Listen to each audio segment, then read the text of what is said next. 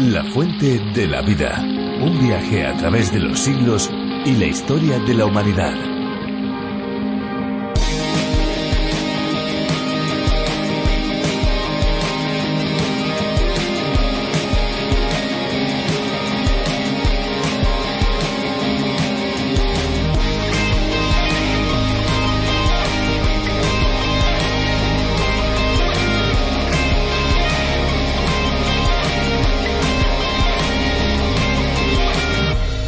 Los glaciares son grandes masas de hielo situadas sobre una superficie de terreno que se desplazan lentamente en descenso a favor de la pendiente y a partir de una cuenca. La condición de formación de un glaciar es que la cantidad de nieve caída durante un invierno exceda a la fundida durante el verano siguiente. De este modo, cada año se va superponiendo una masa de nieve a la ya acumulada y es su propio peso el que elimina las capas de aire que han quedado tras las sucesivas nevadas y por fusión parcial y rehielo se congela de nuevo, uniéndose los cristales aislados. Este hecho es lo que se llama recristalización.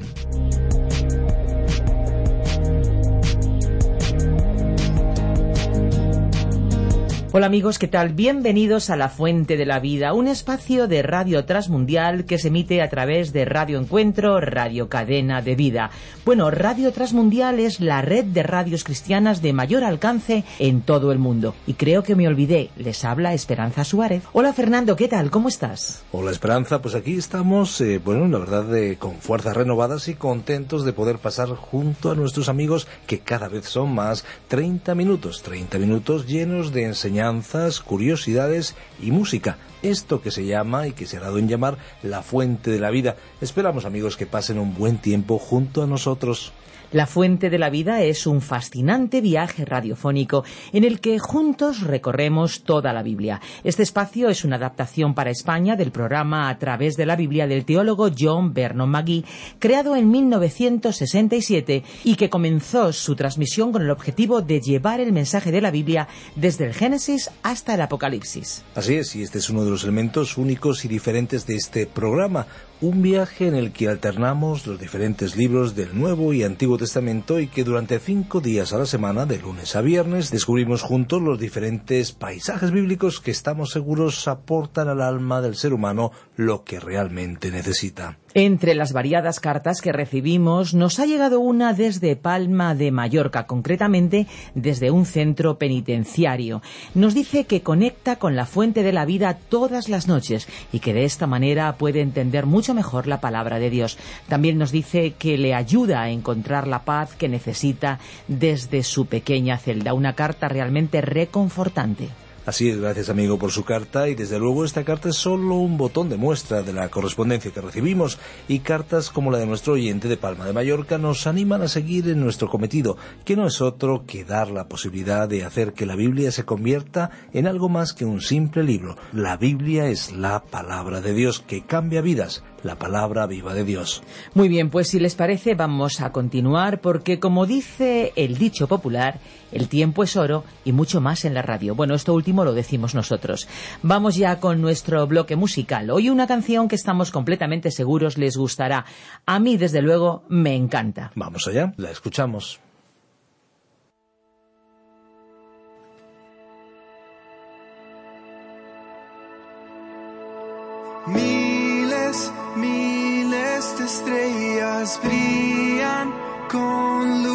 Eterna sobre la noche oscura te veo. En cada elemento hablas y todo cambia, creas con una palabra, calmas cada tormenta, tú estás en cada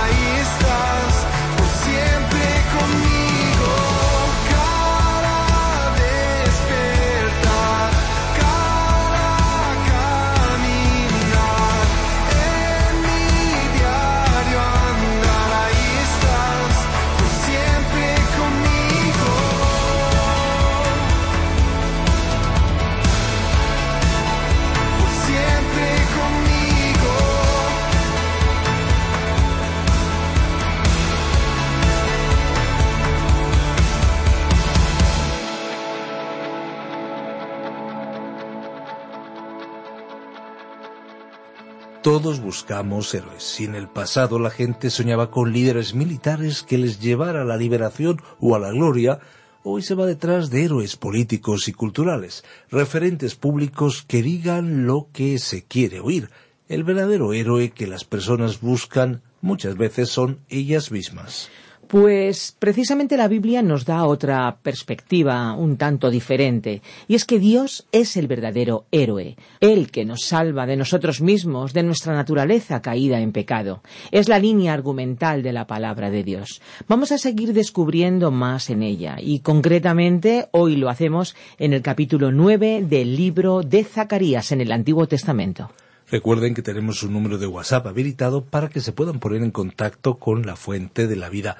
Eh, tómenlo en cuenta, 601-203-265.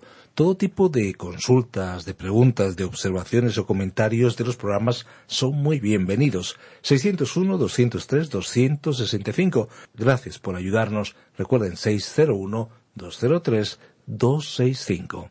Escuchamos ya la reflexión de hoy. La fuente de la vida. Zacarías capítulo 9 versículos 10 a 17. Continuamos hoy, amigo oyente, en nuestra particular travesía por el libro del profeta Zacarías. En nuestro programa anterior dedicamos todo el programa a la así llamada entrada triunfal de Jesús en Jerusalén. Recordamos que, a diferencia del militar y conquistador griego Alejandro Magno, Jesucristo, al que la multitud aclamaba como su rey, vino montado sobre un asno. En este sencillo versículo pudimos anticipar cuatro elementos clave que podían describir el carácter del Mesías. Él era rey, era justo, trajo salvación y también era humilde. Y como recordarán nuestros estimados oyentes habituales que diariamente nos sintonizan, más que entrada triunfal, preferimos denominar la llegada de Jesús a Jerusalén salida triunfal. También mencionamos que el apóstol Mateo, en su Evangelio, citaba solamente una porción de este versículo nueve. Y a la pregunta de ¿por qué dejó de lado Mateo ciertas cosas e incluyó otras? mencionábamos en el programa anterior que aquello que citó San Mateo y que también interpretó Juan tenía que ver con la primera venida de Cristo y que lo demás tenía que ver con la segunda venida de Cristo. Jesús entró en Jerusalén montado sobre ese pequeño asno de paz en la primera ocasión trayendo paz. Pero en la siguiente ocasión, Él vendrá montado sobre un caballo blanco, un animal de guerra. Estimado amigo oyente, el mundo ha tenido más de dos mil años para decidir lo que va a hacer con Jesucristo. Él ha sido rechazado por la mayor parte de la humanidad. Es verdad que la religión cristiana es una de las tres mayoritarias religiones monoteístas que existen en todo el mundo, y es verdad que la Biblia es bastante conocida, pero también es cierto que son pocos los hombres y las mujeres, los jóvenes y los niños que hoy, en el siglo XXI, han hecho un compromiso serio o han decidido seguir a Jesucristo y están decididos a obedecerle hasta las últimas consecuencias. De modo que Dios ya anticipó de una manera muy clara por medio de los profetas que su Hijo Jesús iba a regresar por segunda vez para reinar, no para morir, ni para redimir nuestros pecados, sino para reinar. Y eso es algo que estamos seguros era un enigma para Zacarías. Esto es lo que dijo Simón Pedro cuando escribió en su primera carta, en el capítulo uno y versículo diez, indicando los profetas que profetizaron de la gracia destinada a vosotros, inquirieron y diligentemente indagaron acerca de esta salvación. Ahora, ¿inquirieron qué? Escudriñando qué persona y qué tiempo indicaba el Espíritu de Cristo que estaba en ellos, el cual anunciaba de antemano los sufrimientos de Cristo y las glorias que vendrían tras ellos. Así es que los profetas, al igual que Zacarías en estos versículos, unían la primera a la segunda venida de Cristo. ¿Por qué? Porque ellos inquirieron y escudriñaron diligentemente y no podían encontrar la diferencia. Ellos pues tenían que expresarlo de la manera en que el Espíritu de Dios les había dado a que lo hicieran. Muchos años después, Simón Pedro, un pescador de peces, reconvertido por Jesús en pescador de hombres, por medio del Espíritu de Dios, demostró la diferencia. Jesús vino en la primera ocasión para sufrir, para traer redención a toda la humanidad, pero Él vendrá en la próxima ocasión en gloria para reinar sobre esta tierra. Así Mateo, por medio del Espíritu, pudo hacer esa distinción entre la primera y la segunda venida de Cristo a la tierra. Vamos a seguir avanzando con nuestra lectura de hoy, avanzando a partir del versículo nueve del capítulo nueve de Zacarías. Y de Efraín destruiré los carros, y los caballos de Jerusalén, y los arcos de guerra serán quebrados. Y hablará paz a las naciones, y su señorío será de mar a mar, y desde el río hasta los fines de la tierra. Y tú también, por la sangre de tu pacto serás salva. Yo he sacado tus presos de la cisterna en que no hay agua. Volveos a la fortaleza, oh prisioneros de esperanza. Hoy también os anuncio que os restauraré el doble, porque he entesado para mí a Judá como arco, e hice a Efraín su flecha, y despertaré a tus hijos, oh Sión, contra tus hijos, oh Grecia, y te pondré como espada de valiente. Efraín era otro nombre para Israel que se empleó con frecuencia en el Antiguo Testamento para aludir al reino del norte y en ocasiones a la nación entera. Ahora, aquí tenemos algo que debemos considerar cada vez que estudiamos el capítulo nueve de Zacarías. Los libros de historia cuentan la marcha realizada por Alejandro Magno al cruzar lo que hoy se conoce como Turquía, y mencionan cómo él se apoderó de esas grandes ciudades griegas y las destruyó. Estos fueron hechos registrados. Tenía un ejército bastante pequeño para esa época, de unos cincuenta mil hombres, que avanzó rápidamente para gobernar el mundo. Así es como él aplastó todo lo que estaba a su alcance. Y continuó marchando hasta que dio media vuelta para cruzar por este puente que es la tierra de Israel. Alejandro destruyó las grandes ciudades que se encontró en el norte, en Asiria. Posteriormente, este conquistador entró en la tierra prometida, la tierra de los filisteos. Pero cuando llegó a Jerusalén no la destruyó. Dios había afirmado muchos años atrás que Él la iba a proteger. Él dijo, Entonces acamparé alrededor de mi casa como un guarda. Dios protegió la ciudad y el templo. Todos pensaban en aquella época que así ocurriría, porque el sumo sacerdote se había negado a pagar el tributo a Alejandro Magno, porque ya se lo estaba entregando al imperio medo-persa. No le podía dar el tributo que demandaba Alejandro porque estaba obligado por un tratado, situación que enfureció a Alejandro Magno. Y aunque él se apoderó de Egipto, de Babilonia, y destruyó al imperio medo-persa, con solo treinta y tres años de edad, terminó muriendo sin haber destruido a Jerusalén. De esta manera, Alejandro el Conquistador murió con prácticamente todo el mundo en sus manos. Se dice de él que tenía un asombroso carisma personal y que sus seguidores le eran muy fieles. Era un brillante general militar, muy atractivo y de gran personalidad, y se cuenta que muchas de esas naciones conquistadas le seguían. Sin embargo, Alejandro Magno también era una persona con un carácter feroz, cruel y arrogante. Ahora, alguien quizá nos pudiera preguntar cómo sabemos que Zacarías está hablando de esa época, de ese personaje histórico y de esas circunstancias. Bien, El versículo 13 dice, Despertaré a tus hijos, oh Sión, contra tus hijos, oh Grecia. De eso es de lo que él estaba hablando aquí en ese capítulo. Y así fue como Alejandro Magno, máximo exponente del poderío del imperio macedonio, del imperio greco-macedonio, llegó a convertirse en un gobernante mundial. Él controló al mundo de su día. Él controló todo, con la excepción que no pudo controlarse a sí mismo. Se cuenta que él murió borracho. Ahora, debemos decir que lo que Zacarías estaba haciendo era situar al conquistador griego en su contexto histórico. Esa entrada triunfal de Alejandro Magno en la ciudad de Jerusalén fue muy probablemente algo extraordinario de contemplar.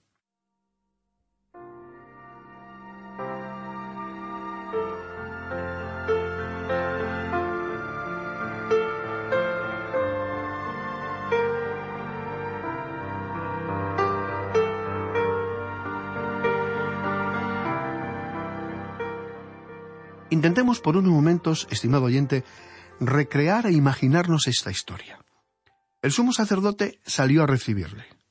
Alejandro Magno, que era una persona muy supersticiosa, había tenido una visión, por medio de un sueño, en la que un hombre que salía a recibirle iba vestido como el sumo sacerdote. Y soñó que él debía escuchar lo que ese hombre tuviera que decirle. ¿Qué sucedió a continuación? La tradición nos cuenta que el sumo sacerdote mostró a Alejandro Magno el libro del profeta Daniel, en el que se hacía una mención acerca de él. Se menciona a un macho cabrío con un cuerno de gran tamaño que sería quebrantado. Ese cuerno era el imperio greco-macedonio. De esta manera, Alejandro entró a Jerusalén con mucho triunfo, pero sin destruir la ciudad. Eso fue algo realmente sorprendente. Ahora, aquí podemos establecer un gran contraste. El Señor Jesucristo entró en Jerusalén montado sobre un pollino, un asno joven. Pero Él no vino a destruir al mundo, sino a salvar al mundo. El Hijo del Hombre no vino para ser servido, sino para servir. Él no vino a formar un gran reino y a buscar la aclamación de las multitudes para que le siguieran y para que le sirvieran. El Hijo del Hombre no vino para ser servido, sino para servir y para dar su vida en rescate por muchos. Dice el mismo Señor Jesucristo en el Evangelio según Mateo capítulo 20 versículo 28. Así es que Él entró en Jerusalén como rey, pero no con una actitud ni una disposición de orgullo al recibir la aclamación multitudinaria. Él, Jesucristo, se estaba preparando para salir de en medio de sus discípulos, de marcharse de este planeta Tierra. Pero cuando Él regrese, el mundo habrá tenido mucho tiempo para decidir su actitud con respecto a Jesús. Por su parte, querido amigo y amiga, ¿ha tomado ya alguna decisión respecto a Jesús? ¿Le considera usted un buen hombre, un estadista, un religioso, quizá un agitador, un luchador del pueblo, un sanador, un maestro, o como el Hijo de Dios? Recuerde, estimado oyente, que su actitud y su decisión hoy pueden determinar su eternidad. Bien, prosigamos con nuestro estudio de hoy. ¿Sabe usted, amigo oyente, cuál es la razón por la cual no hemos tenido nunca paz total en este mundo? La humanidad siempre ha estado en guerra consigo misma. Dos guerras mundiales, innumerables guerras civiles, incontables ejércitos en los cinco continentes, niños soldado en África, millones de armas nucleares, etc. Fue Gandhi quien advirtió ojo por ojo, y el mundo acabará ciego. El hombre, el ser humano, habla de la paz, pero solo sabe hacer la guerra. Y solo el Señor Jesucristo puede traer la verdadera paz, terminando con toda injusticia. Él es el único. Él es el único que puede traer paz a la tierra. Y hablará paz a las naciones, dice aquí el versículo diez. Y eso no ocurrirá hasta que Él regrese otra vez a esta tierra. Continuando la lectura en Zacarías capítulo nueve versículo once, dice Y tú también, por la sangre de tu pacto serás salva, yo he sacado tus presos de la cisterna en que no hay agua. ¿Por qué Israel recibió y recibirá tanta bendición tal y como podemos leer en este libro de Zacarías? No fue por su fidelidad a lo largo de los siglos, sino por la misericordia y fidelidad de Dios hacia su pacto con su pueblo. Dios cumple siempre sus promesas, a diferencia de nosotros.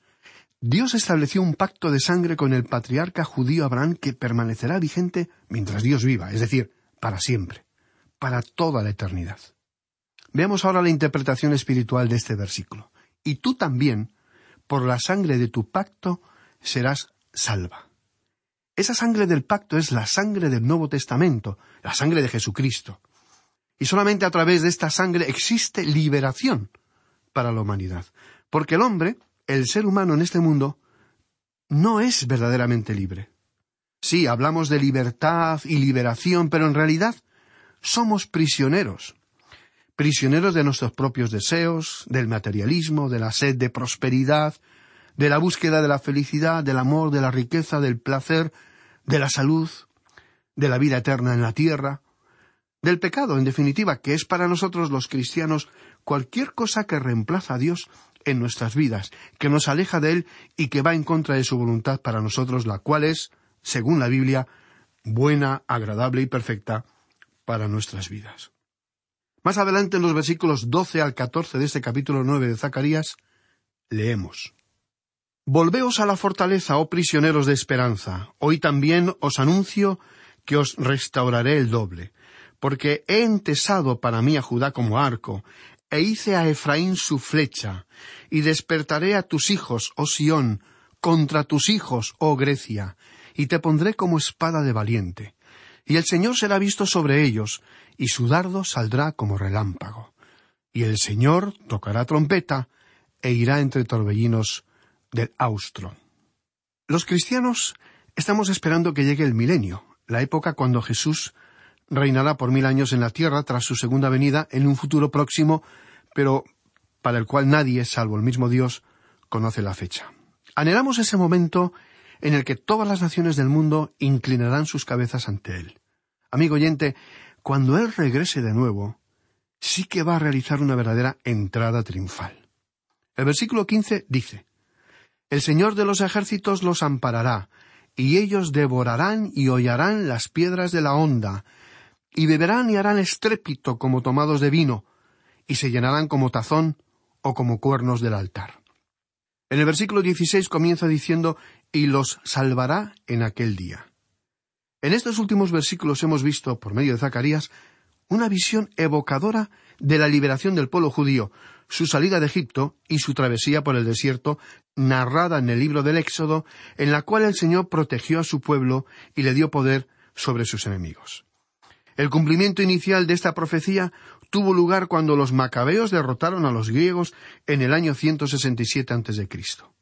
El cumplimiento final y completo ocurrirá en su segunda venida.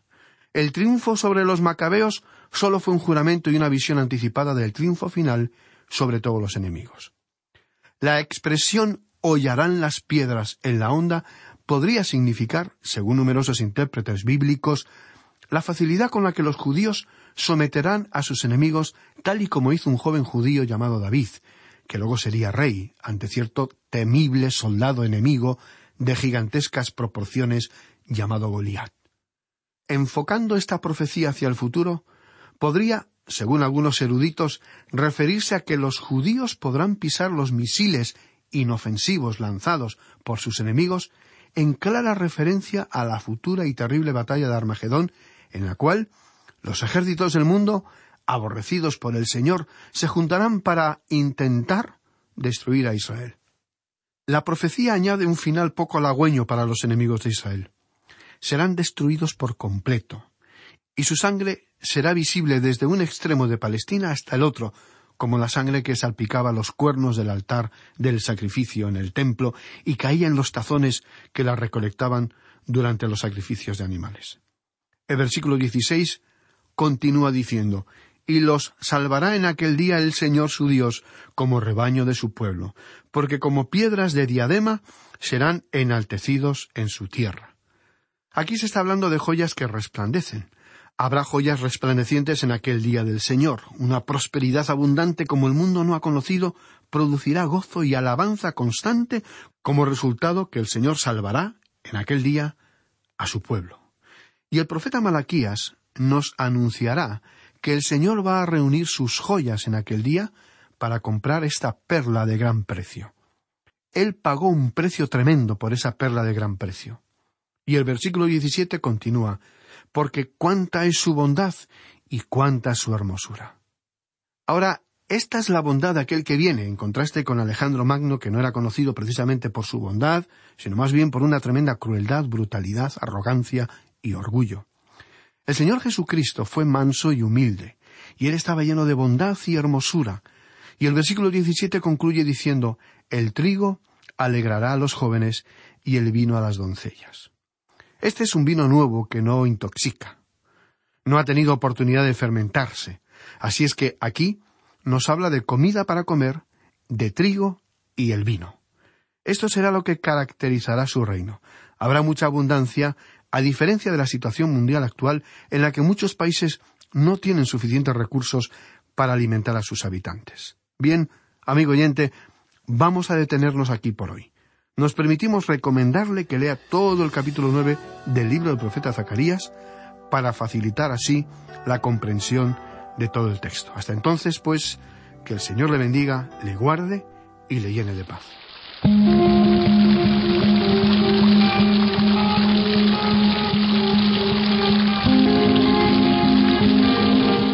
Estamos a punto de finalizar un espacio más de la fuente de la vida. La verdad es que se hace corto el tiempo pasado junto a ustedes.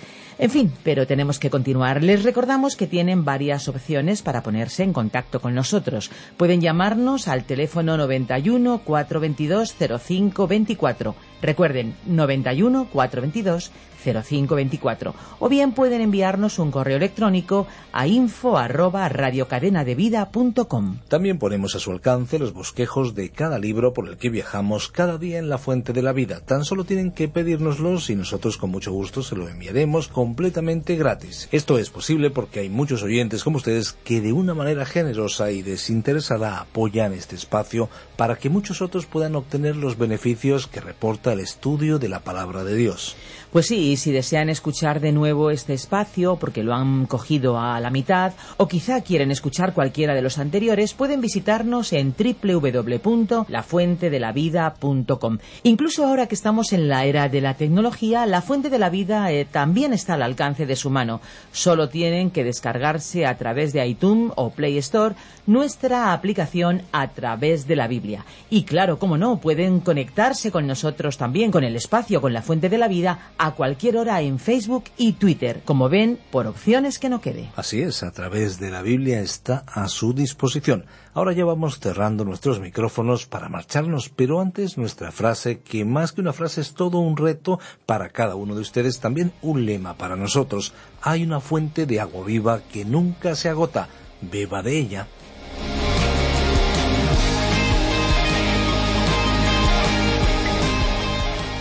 Este ha sido un programa de Radio Transmundial producido por Radio Encuentro, Radio Cadena de Vida.